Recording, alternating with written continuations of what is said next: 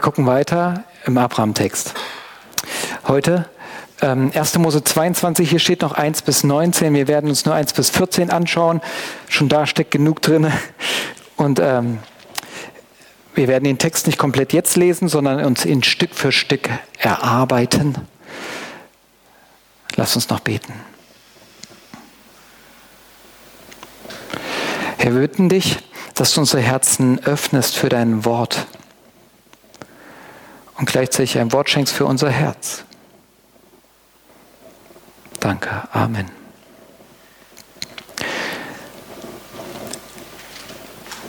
Es ist ein Text voller Dramatik, voller Spannung.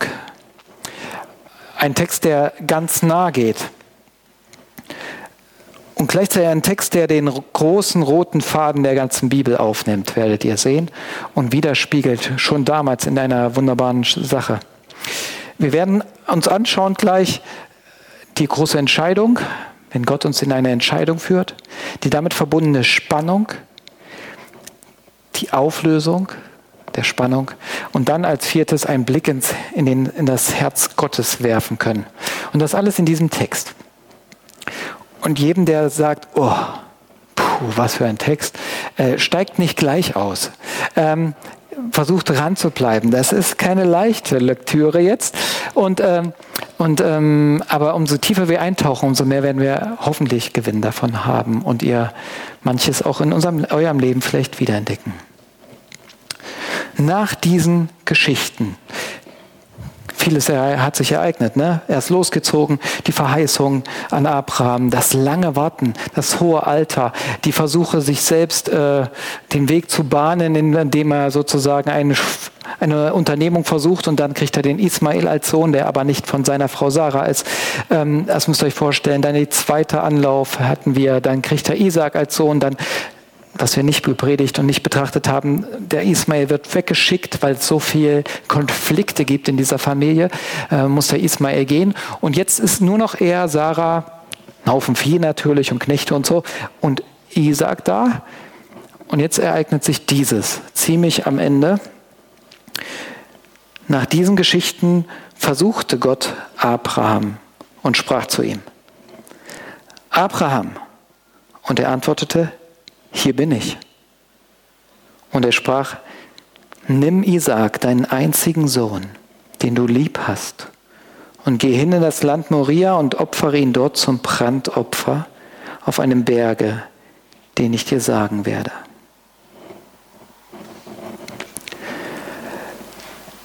Wie kann Gott sowas wollen? Das ist vielleicht unsere erste Reaktion. Was ist das für ein Gott, der sowas macht? Also an so einen Gott will ich nicht glauben und kann ich nicht glauben äh, was ist das für eine Härte? Lasst euch nicht davon irritieren, sondern lasst uns erstmal noch auch tiefer gehen und nicht gleich die Spitze dem nehmen. Aber ja, es ist erstmal Unverständnis. Das muss man wirken lassen. Und gleichzeitig kommen wir jetzt zu einem Höhepunkt, vielleicht dem Höhepunkt von Abrahams Leben, weiß nicht, aber einen der, und der ist eigentlich verbunden mit einem Tiefpunkt. Er hört die vertraute Stimme Gottes. Und mittlerweile, wenn man das so liest und betrachtet, es ist eine intime Sprache, also so ganz vertraut. Abraham, hier bin ich. Und dann trifft es ihn, diese Worte, die da kommen. Und äh, Gott führt ihn in diesem Tiefpunkt zu einer Entscheidung.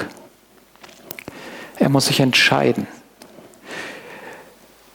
Manchmal ist das so bei uns, wenn wir mit Gott unterwegs sind. Umstände, manchmal aber auch ein Auftrag Gottes, der führt uns in eine Entscheidung.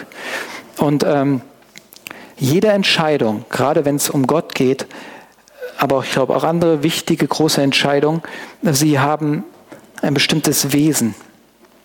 Nämlich einmal zeigen sie, was in dem Menschen wirklich steckt. Große Entscheidungen, vor denen du stehst, zeigen, was in dir wirklich steckt und auf der anderen haben sie ein schöpferisches Potenzial. Das steckt hier schon drin. Die Situation der Entscheidung offenbart, was im Menschen steckt. Du kannst es nicht mehr verborgen halten. Davor kannst du noch die Leute täuschen.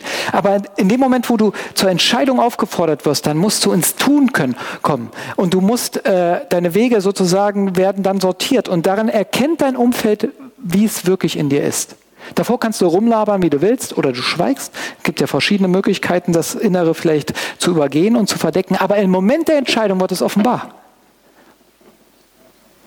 Und vielleicht kennst du das dieses Schwierige.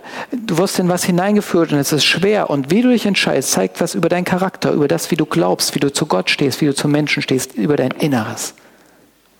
Und trotzdem, ähm, Helmut Frei in seinem Kommentar fand ich total schön, zeigt, aber dieser Moment hat auch etwas Schöpferisches inne. Es ist nicht nur eine mechanische Sache, ich entscheide mich für links oder rechts hier, ne, die Schiene wird gestellt, zack, zack. Nein, sondern etwas Schöpferisches. Es entsteht was und die, die Worte wollte ich euch nicht vorenthalten, die er verwendet. In solchen Augenblicken wird nicht nur sichtbar, was da war, sondern es entsteht, wächst, reift und wird etwas geboren. Es reinigt und verwirklicht sich etwas.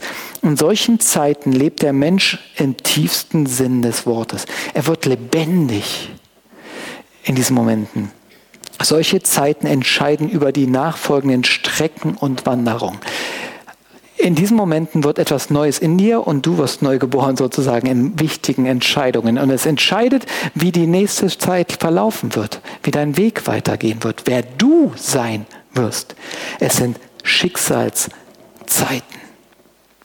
Um sowas geht es hier gerade. Es ist nichts Kleines. Es ist nicht, du stehst mit Gott im Laden, welchen Kaffee soll ich wählen? Nein, es geht hier um Lebensfragen. Und wer das kennt, an solche Punkte geführt worden ist, der weiß, es ist nicht leicht. Aber es wird über dich entscheiden, wer du bist, wer du sein wirst, wie du mit Gott unterwegs sein wirst. Schicksalszeiten. Und jetzt kommen wir zum Inhalt dieser Entscheidung. Im Prinzip stellt Gott Abraham für die Entscheidung. Wählst du mich und die Beziehung zu mir? Oder wählst du das, was ich dir gebe, den Segen, die Verheißung? Im Prinzip sagt er, ich habe dir einen Sohn verheißen und ein Volk.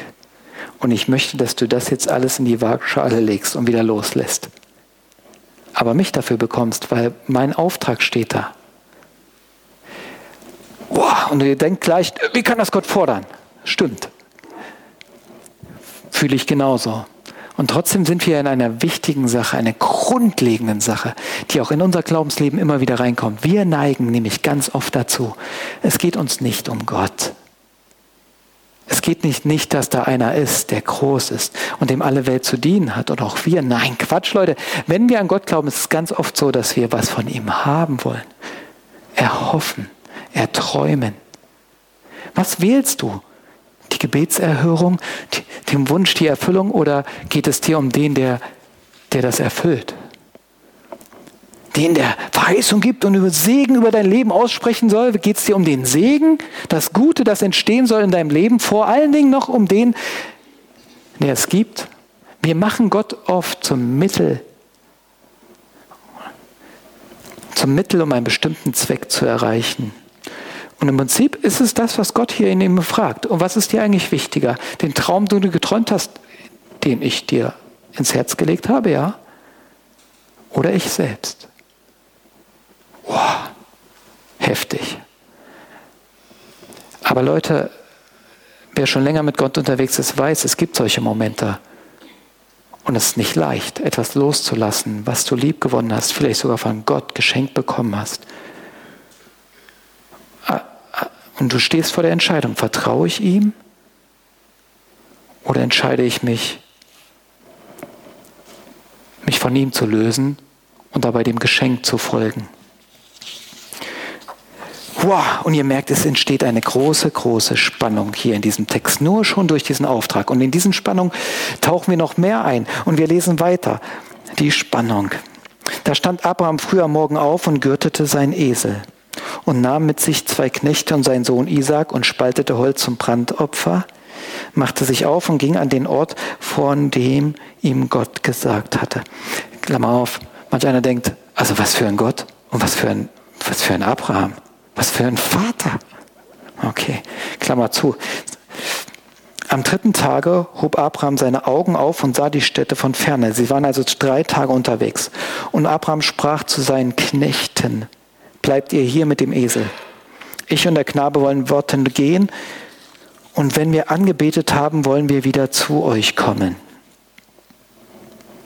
Und Abraham nahm das Holz zum Brandopfer und legte es auf seinen Sohn Isaak. Er aber nahm das Feuer und das Messer in seine Hand und gingen die beiden miteinander. Und dann gingen die beiden miteinander. Da sprach Isaak zu seinem Vater Abraham, mein Vater. Abraham antwortete, hier bin ich, mein Sohn. Und er sprach, siehe, hier ist Feuer und Holz. Wo ist aber das Schaf zum Brandopfer? Abraham antwortete, antwortete, mein Sohn, Gott wird sich ersehen, ein Schaf zum Brandopfer. Und es gingen die beiden miteinander. Dieser Text strotzt vor Spannung, die sich aufbaut. Und wer da hineintaut, der hält es fast nicht auf, aus. Im Prinzip geht es immer um Vater und Sohn. In diesen beiden Worten baut sich im Prinzip gerade eine, eine fast nicht aushaltbare Spannung auf. Auf der einen Seite das Vatersein Abrahams und wie ihn Isaac anredet. Etwas vom Vertrautsein ist hier zu spüren, etwas von großer Liebe. Und, äh, und auf der anderen Seite Abrahams Verhalten wortkarg, zurückhaltend. Was er tut, ist fast widersinnig, er ist widersinnig, ist, ist total gegen das, was eine Liebe ausmacht.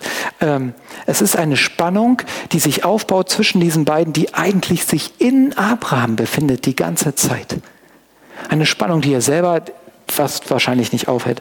Und die kommt durch den Auftrag Gottes, der ja in sich ja schon eine Spannung ist. Und die wiederum ist eigentlich eine Spannung, die in Gott selbst steckt.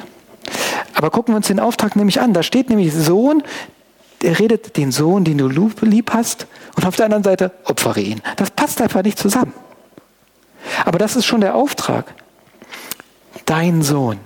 Das ist das, worauf er schon immer gewartet hat. Den einzigen. Da, da ist ganz viel drin. Warten, Unfruchtbarkeit Sarahs, Hoffen, Sehnen, Trauer, Schmerz. Dann aber bekommen, den du lieb hast. Es hat sich erfüllt. Über großes Glück, Segen opfere.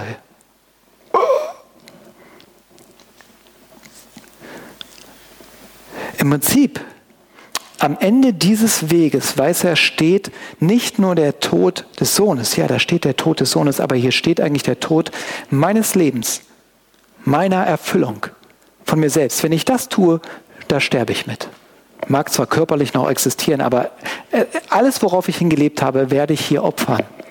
Punkt. Das ist gewaltig. Es ist Spannungszeit. Und ich habe gesagt, es ist im Prinzip eine Spannung, die in Gott selbst besteht. Spürt ihr das? eine Spannung, mit der wir immer zu tun haben, wenn wir wirklich Gott begegnen und auch den Gott der Bibel studieren. Das ist eine Spannung, die eigentlich in Gott selbst besteht und nämlich Vater, Güte, Nähe, Geborgenheit, Heiligkeit, Größe, Gerechtigkeit, ein Anspruch auf dein Leben, der fordern kann und du wirst ihm folgen müssen, weil er Gott ist. Nähe, Distanz, kennen, erkennen, fremd gegenüber. Das baut sich immer wieder auf. Und im Prinzip hier kommt es dramatisch in einem Auftrag zur Geltung, den du lieb hast. Und dann auf der anderen Seite gibt es weg. Und jetzt, ich will euch das die Spannung noch ein bisschen ausmalen. Jetzt musst du mir überlegen, diesen Weg, sie gehen da drei Tage. Also es ist schon schwer, wenn du eine schwere Entscheidung zu treffen hast oder es an dich herangetragen wird. Es ist noch schwerer, wenn du es tun sollst. Ne? Ist was anderes, wenn eine Entscheidung über dich kommt. Beim Bein geht kaputt. Es ist schwer, das anzunehmen. Aber da hast du dich meistens nicht für entschieden.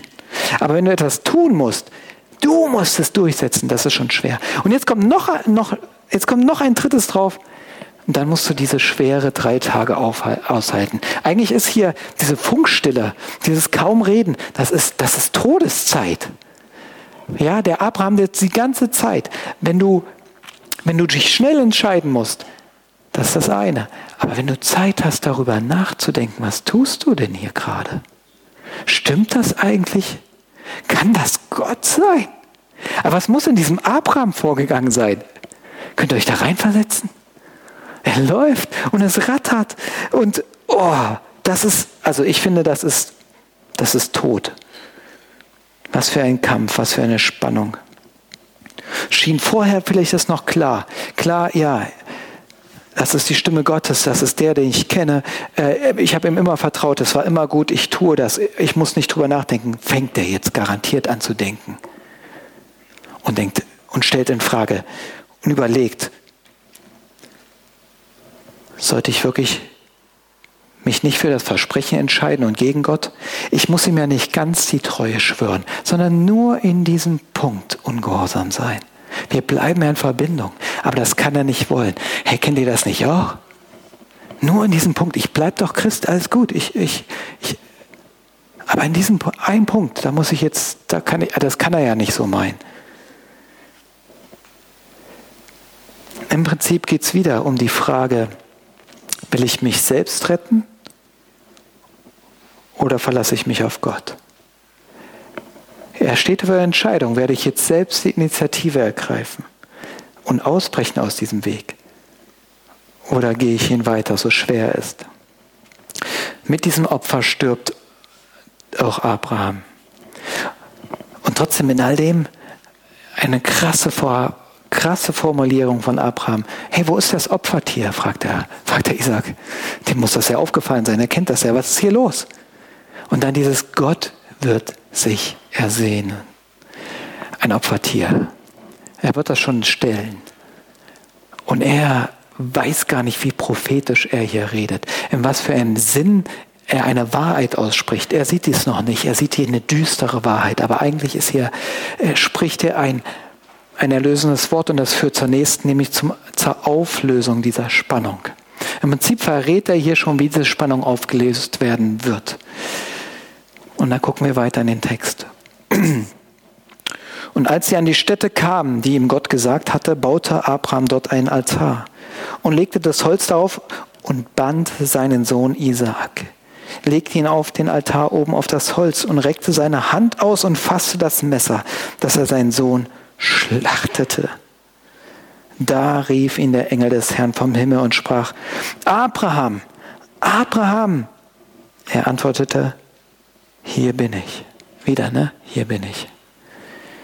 Er sprach, lege deine Hand nicht an den Knaben und tu ihm nichts, denn nun weiß ich, dass du Gott fürchtest und hast deines einzigen Sohnes nicht verschont um meinetwillen.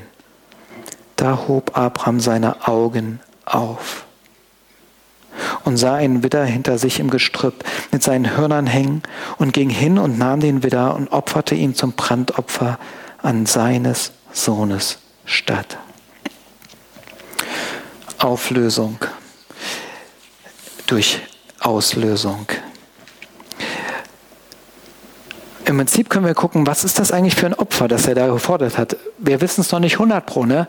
Das mosaische Gesetz mit den ganzen Opfervorschriften kommt erst später. Also, ähm, was hat er da getan? Und trotzdem gibt es Anklänge, was es sein könnte. Auf alle Fälle scheint es ein Ganzopfer zu sein. Das heißt, ein Opfer, das vollkommen verbrannt werden wird. Es wird nichts davon gegessen. Das wäre noch abartiger, wenn er davon sicher was essen nehmen würde. Also, er gibt etwas ganz hin. Und es ist der Erstgeborene. Viele sagen, ja, das ist im Prinzip ein Erstlingsopfer. Und da will ich kurz mit euch reintauchen, um zu verstehen, was hier abgeht und vielleicht auch, um Abraham mehr zu verstehen, warum er sich auf diesen Weg gemacht hat. Ähm, ein Erstlingsopfer. Ein Erstlingsopfer wird später von Gott immer wieder gefordert auch. Und, und, auch andere Kulturen und Religionen kennen das. Im Prinzip ist es der Gedanke, das Erste von der, von der Ernte, das Erste von dem Vieh, das geboren wird, ja, wenn ein Junges geboren wird von, einer, äh, von einem Tier, das Erste auch vollkommene, gebe ich Gott.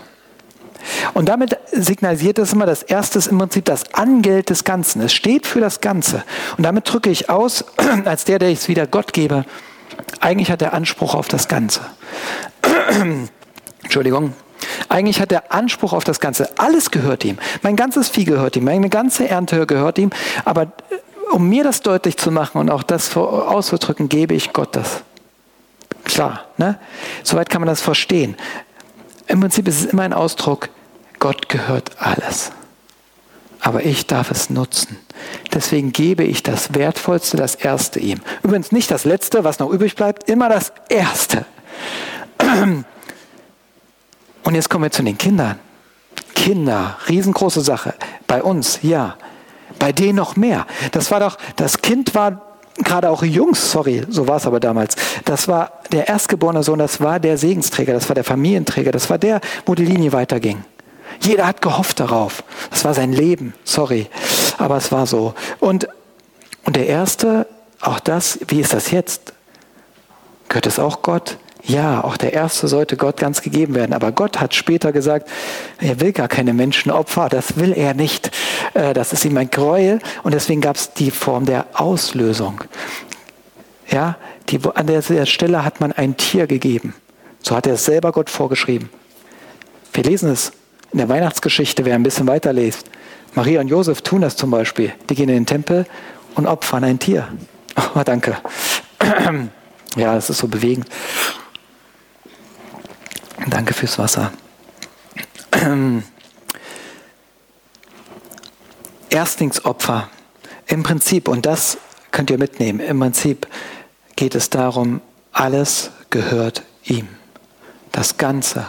Und hier schwingt ja mit, nicht nur meine Kinder, das ganze Volk. Wenn er das fordert, im Prinzip ist es alles, was daraus kommt, die ganze Heilsgeschichte, die sich entwickelt, das ganze Volk, was verheißen ist, es ist mein Volk. Das Einzelne steht für das Ganze. Und Abraham muss etwas klar sein, was uns fremd ist, nämlich zweierlei.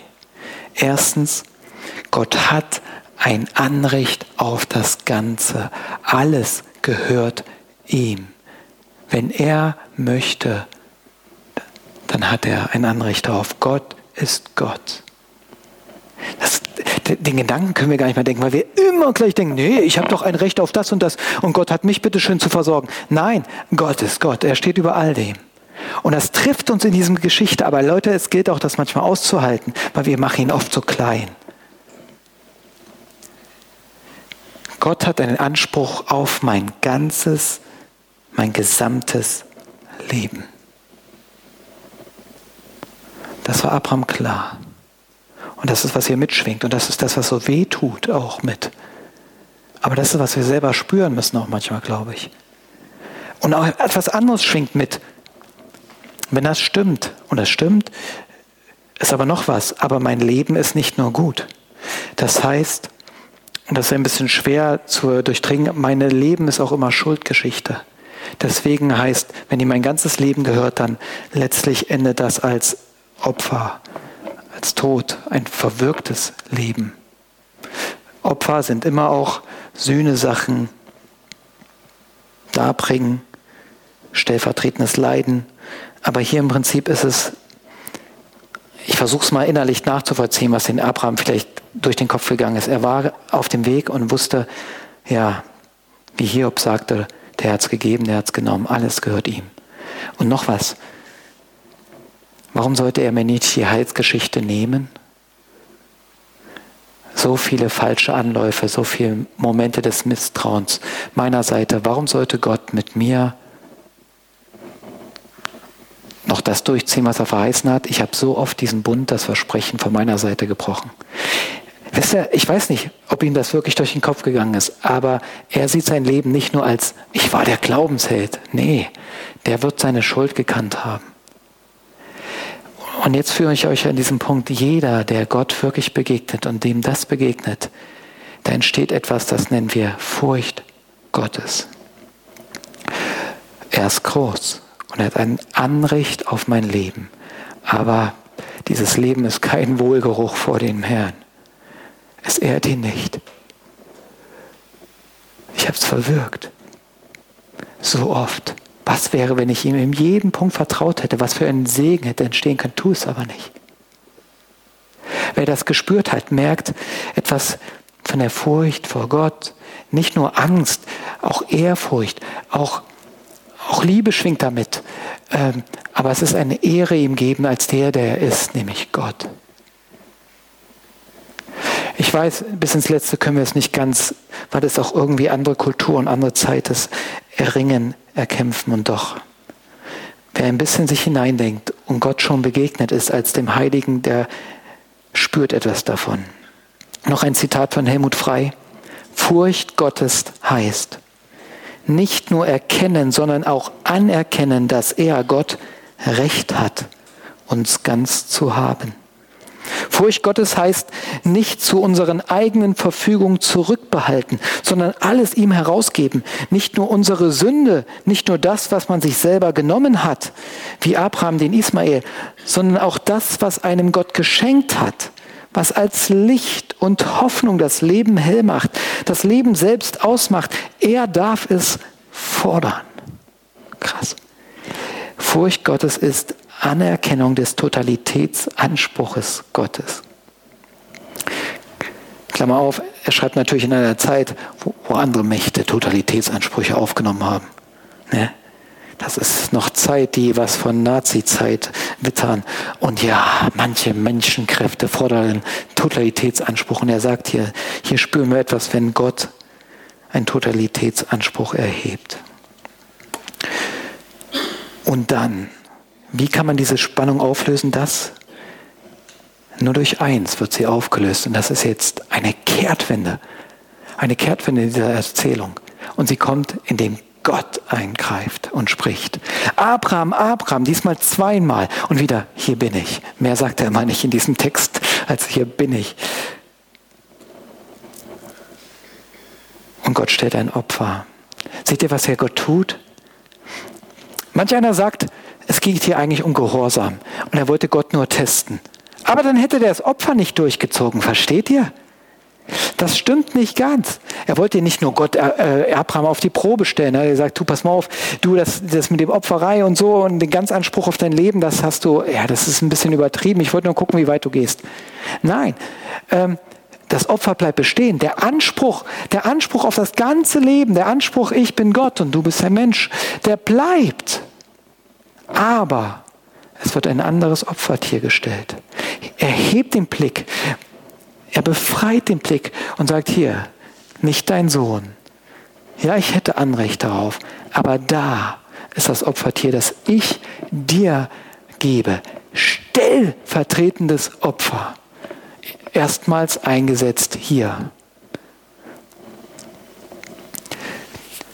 Nicht durch Aufhebung des Opfergedankes, sondern gerade durch den Opfergedanke und das ein stellvertretender, ist die Lösung dieser Spannung.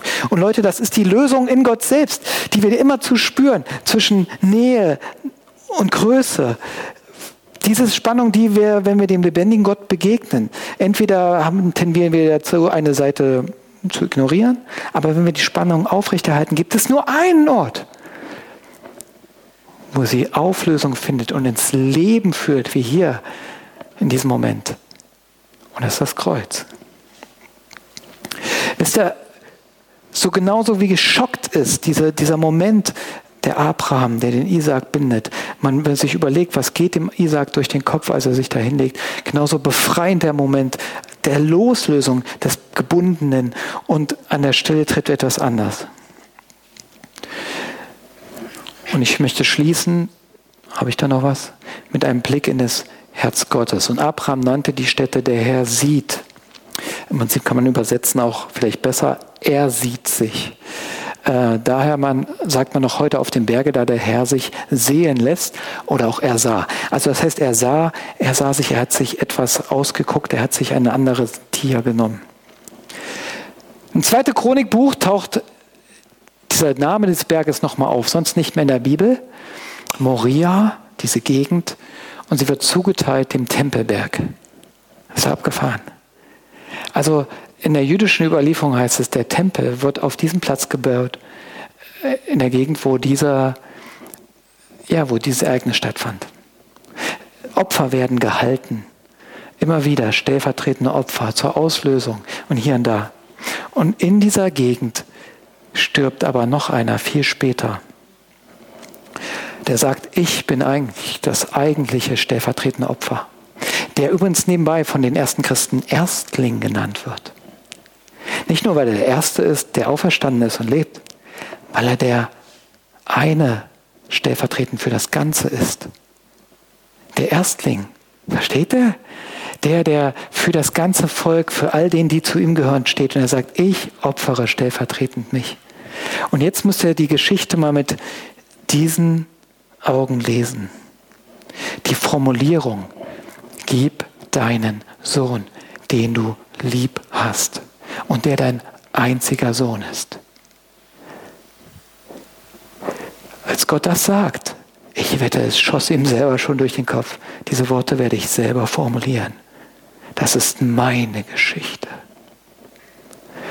Ich gebe meinen Sohn, den ich lieb habe, den einzigen, an der Stelle des Volkes.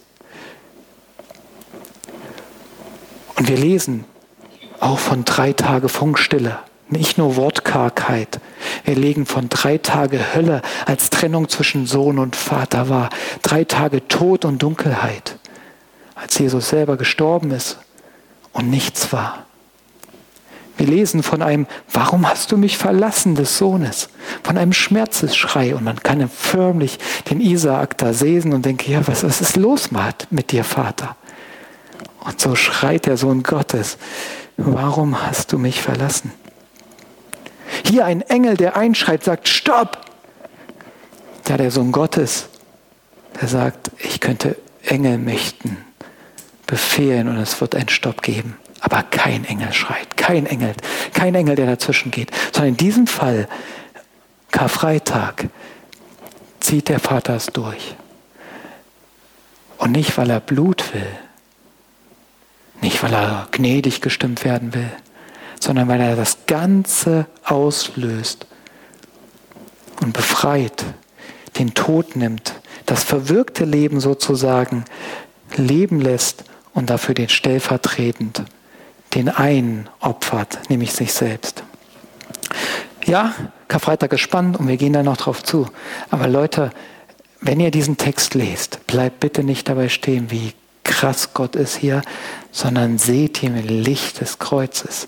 Und dann werdet ihr hier dem Herz Gottes begegnen. Ein Ring, eine Spannung, die er vielleicht selber nicht aushält. Und im Prinzip kann man etwas spüren von der Dramatik in Gott selbst die sich erst auflöst im Kreuz.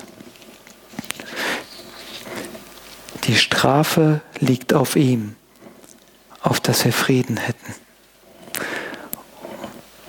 Und Johannes sagt, siehe, hebt den Blick, das ist Gottes Widder, der der Welt Sünde trägt.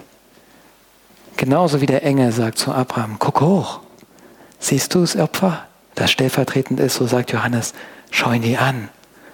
Und dann kommt Frieden in dein Leben, Ruhe. Dann weißt du, dass der heilige Gott mit dir unterwegs ist. Nicht um dich zu vernichten, sondern um dich zu retten. Amen.